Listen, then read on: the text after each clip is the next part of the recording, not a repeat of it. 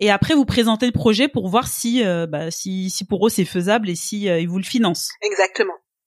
Voilà. Ok. Et en contrepartie, ils prennent des parts dans l'entreprise, bien évidemment. Bien 10%. sûr. Ouais. Et en fait, au moment de ce pitch-là, donc euh, on s'était préparé, moi j'avais listé toutes les questions qu'on pouvait nous poser, on avait répété, etc. Sachant que c'est quelque chose qui se fait en anglais. Il était pas for... Alors, Oui. ce gars il était canadien, mais il parlait pas forcément anglais. Même il ne Canadien ou québécois? Il vivait au Canada, en tout cas. Donc Camerounais d'origine, Ouais, parce que. mais il ouais, vivait au Canada. étonnée. Mais il ne parlait pas anglais. C'est déjà très compliqué pour lui de pouvoir interagir. Et en Au fait, Kenya, il a fait comment?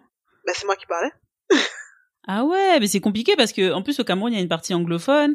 Enfin, en plus si tu me dis qu'il est tech, bah généralement moi je pensais que tous les personnes fait, en fait il, il pouvait genre échanger, mais c'est plutôt un langage des mains, un truc relativement limité, mais des discussions avancées, etc.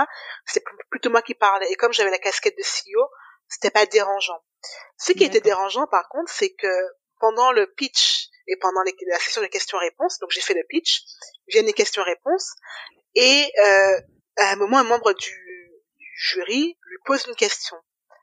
Et là, il me regarde, il me dit non, je ne peux pas. Et il part.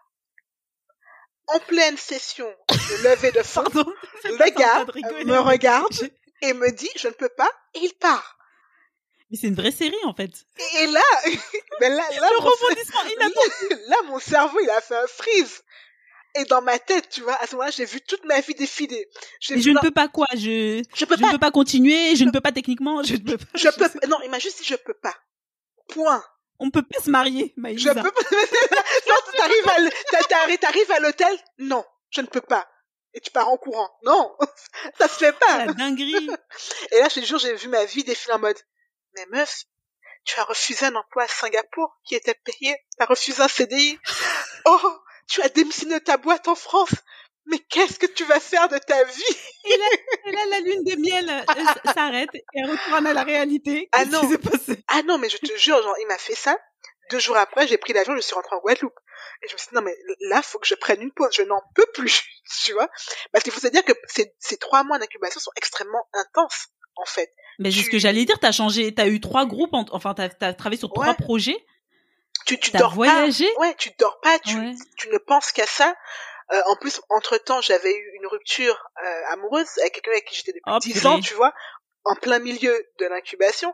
Ah non, j'étais au, j'étais littéralement au bout de ma vie à ce moment-là. Donc, je suis juste rentrée en Guadeloupe. Ça fait deux grosses ruptures en même temps. Ah oui, en, en termes de deuil à gérer, ça faisait beaucoup.